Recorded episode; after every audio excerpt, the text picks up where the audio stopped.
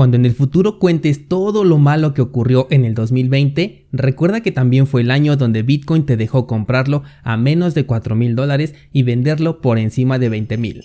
Comenzamos.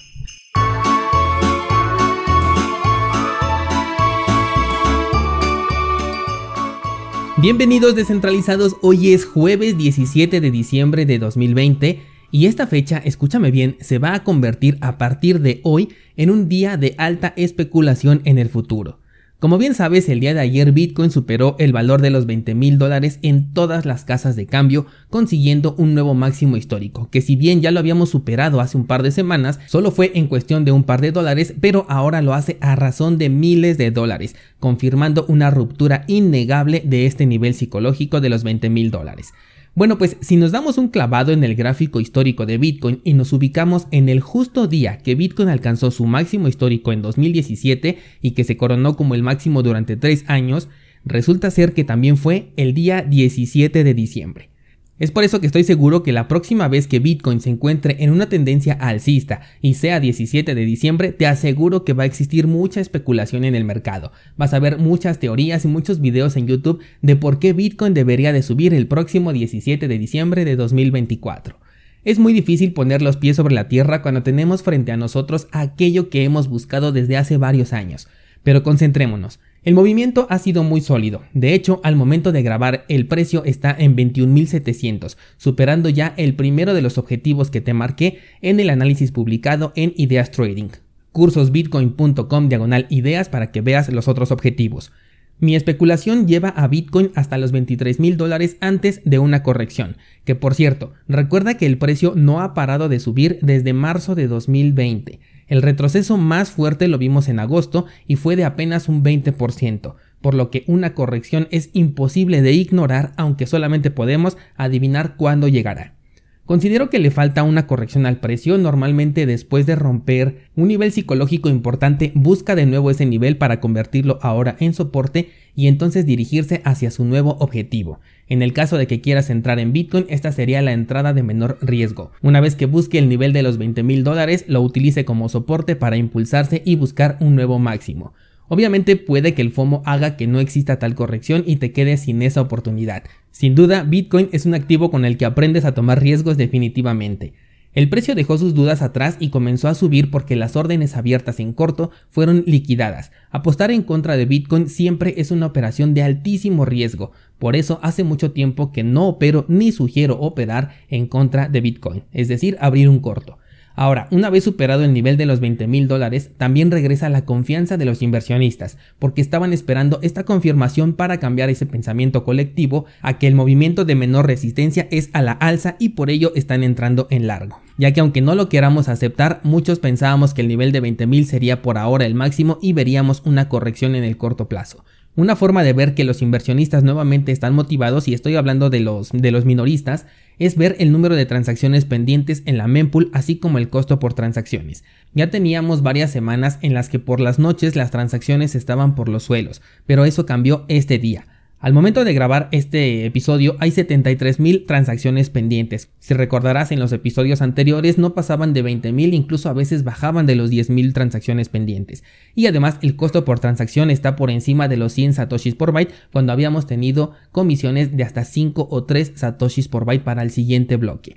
Esto es porque hay gente comprando Bitcoin y después de que lo compra lo está mandando a su cartera. Esto es lo que genera una transacción y es lo que justamente está en la mempool. En menor medida también debe de haber algunas personas que están enviando eh, sus bitcoins hacia un exchange para poder venderlos y tomar ganancias, pero me resulta más difícil de creer porque las ventas se hacen antes de romper una resistencia y no después de que ya la rompió. Así que estos son los motivos que llevan a Bitcoin camino a los 22 mil dólares, que de hecho siento que mientras estoy grabando va a llegar a ese precio, pero bueno, vamos a ver qué sucede.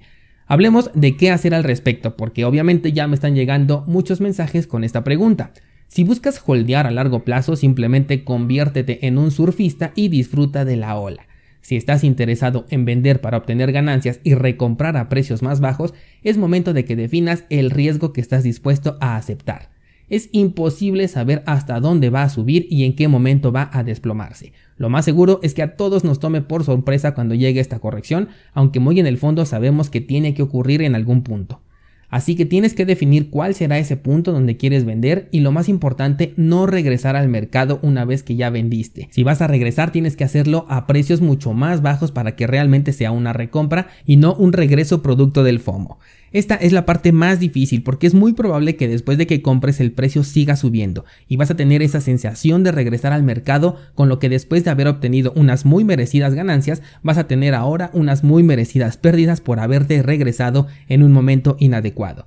Por eso te digo que tienes que aceptar este riesgo de salirte y aceptar que el precio puede seguir subiendo y tú lo vas a dejar, no vas a regresar al mercado solamente por FOMO. De cualquier forma, supongo que tienes un capital con el que operas en el corto y mediano plazo y que es independiente del capital que holdeas a largo plazo, por lo que esto debe de hacerte sentir seguro o segura también, de que no importa si te sales muy temprano del mercado porque sabes que tienes otra posición dentro que está buscando ganancias a más largo plazo y mucho más grandes. El mes pasado, si no me equivoco, te hice un episodio donde te hablé de varias estrategias para aprovechar esta clase de situaciones. El episodio, por cierto, tuvo muy buena recepción y si no lo has escuchado o tienes dudas sobre qué hacer en este momento, te sugiero que lo escuches nuevamente. Se trata del episodio 195 y se llama 5 estrategias para vender tus bitcoins a los mejores precios.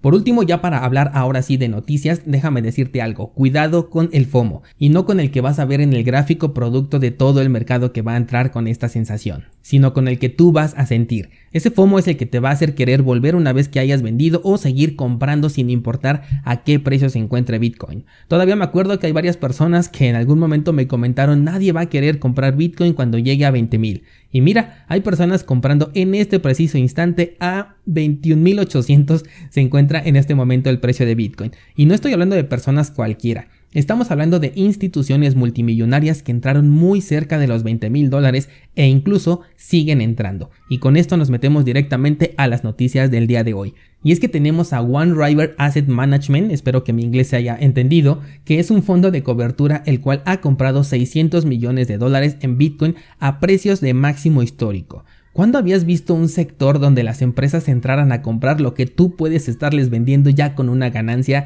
impresionante? Sin duda aquí el control lo tenemos nosotros, al menos por ahora, no sé en el futuro. Y este anuncio se dio después de que Bitcoin rompiera el nivel psicológico de los 20 mil dólares. Estas compras institucionales me dan cada vez más argumentos de que este nivel de los 20 mil dólares apenas es el principio de lo que vamos a ver en el futuro. Espero que esta sensación no sea porque estoy cayendo presa del FOMO del que te estoy advirtiendo, pero es que no veo a estos multimillonarios vendiendo sus bitcoins en niveles tan cercanos como los 22 mil o 23 mil y tampoco los veo vendiendo en pérdidas porque ellos no son ningunos novatos en el tema de las inversiones especulativas. Además, esta no es la primera compra que hacen. El mes pasado, cuando el precio estaba por los 16 mil dólares, también compraron otros 600 millones. El mensaje está súper claro y es el mismo de ayer. Cada vez hay menos Bitcoin disponible en el mercado para ti. ¿De verdad piensas vender algo que en el futuro te será el doble de complicado comprar nuevamente? Cambiamos de nota y le vamos a dar seguimiento a la página de entretenimiento para adultos llamada Pornhub, la cual fue vetada por los servicios más populares de pagos digitales como Visa, Mastercard y PayPal. Ellos han salido a declarar que solamente van a aceptar pagos con criptomonedas. Un anuncio que creo que solamente se está colgando del momentum de Bitcoin para hacerse publicidad, porque no es que esto sea una decisión que ellos hayan tomado, sino más bien es la única alternativa que les queda junto con las transferencias bancarias directas. Ya lo habíamos hablado la semana pasada, así que esto no es nada nuevo. Lo que sí me pareció interesante de la nota es ver el listado de criptomonedas que están aceptando, de las que voy a destacar por lo poco comunes que son Amonero, NEM, Zcash, Waves y Ethereum Classic. Son monedas con las que nosotros estamos familiarizados pero es muy poco común ver a estas opciones dentro de un negocio, sobre todo del tamaño de esta empresa. El otro punto que me llamó la atención es que utilizan un procesador de pagos cripto llamado Proviller, que si alguna vez lo has utilizado me encantaría que me contaras tu experiencia al respecto porque la verdad nunca lo había escuchado, pero lo voy a investigar para ver si vale la pena trabajar con él y de ser así te lo voy a hacer saber. Eh, pasemos a otros temas y tenemos a Secret Network, los cuales han sacado un protocolo que permite dar privacidad a Ethereum y a los tokens ERC20, además de estar preparando una plataforma conocida como Secret DeFi, en donde vas a poder utilizar los servicios de finanzas descentralizadas ya conocidos, pero con total privacidad. Esta sin duda se va a convertir en la plataforma favorita de los hackers que, que, encuentren vulnerabilidades en las DeFi, porque aquí van a poder lavar sus tokens y sacarlos como si nada. El protocolo es bastante interesante. Sin embargo, al ser una opción externa, no brinda tanta seguridad como lo hace un protocolo nativo. ¿Qué quiero decir? Por ejemplo, dentro de Monero toda transacción que se hace es anónima y privada. Incluso si tú sacas Monero de un exchange centralizado, es obvio que ellos tienen el registro de cuánto Monero retiraste, pero lo que no pueden saber es hacia dónde lo mandaste, si fue para ti, si lo intercambiaste en el camino, no pueden saber nada en absoluto una vez que abandona la plataforma centralizada. Mientras que cuando se trata de una operación externa, para fondear tu cuenta primero tendrás que enviar criptomonedas o más bien tokens a esta plataforma pero sin ninguna privacidad de por medio. Una vez dentro vas a bloquear estos fondos y entonces vas a obtener nuevos tokens pero ahora ya privados. Con lo cual se sabe que tienes fondos bloqueados con el objetivo de conseguir privacidad y que en algún momento vas a tener que reclamar de vuelta esos fondos porque no es que vayas a dejarlos ahí varados. Aunque ahora que lo pienso, esto podría ser una nueva oleada de movimientos de privacidad. Imagínate, depositas tus Ethers, obtienes tokens de privacidad y estos los conservas o bien los intercambias de manera descentralizada, obteniendo de vuelta criptomonedas, pero unas que ya no van a estar ligadas a tu identidad y te olvidas de ese colateral que dejaste. Es un proceso un tanto largo que conlleva un costo, como todo en el sector cripto cuando buscas privacidad, porque implica que vas a dejar tus contratos sin cerrar, pero finalmente es una posibilidad. Cuando se lance oficialmente esta plataforma, me, me gustará revisar los datos de cuántos contratos no nunca fueron reclamados para ver si mis sospechas son ciertas. Por último, déjame comentarte que hay una ex ejecutiva de JP Morgan que se ha unido a las filas de Ripple y esto es para dar contexto al análisis que publiqué ayer sobre esta moneda digital de XRP. Esta nueva adición a la empresa busca asesorar a Ripple sobre los posibles cargos fiscales con los que los reguladores pueden atacar a esta compañía, ya que están buscando convertir a XRP en un security, lo cual no le vendría nada bien al proyecto que de por sí ya es 100% centralizado. Porque si esto se hace realidad, aparte de ser centralizado, también ya tendría el control total por parte de los reguladores institucionales. Te voy a dejar en enlace en las notas de este programa al análisis profundo que hice sobre XRP para que conozcas mejor este controversial proyecto. Y déjame te digo que justo cuando me quiero despedir estoy revisando el precio de Bitcoin y sí, oficialmente 22 mil dólares alcanzados. Escríbeme por favor en los comentarios cuánto más ha subido al momento en el que tú escuchaste este episodio. Eso sería todo por hoy, pero mañana seguimos festejando, digo platicando.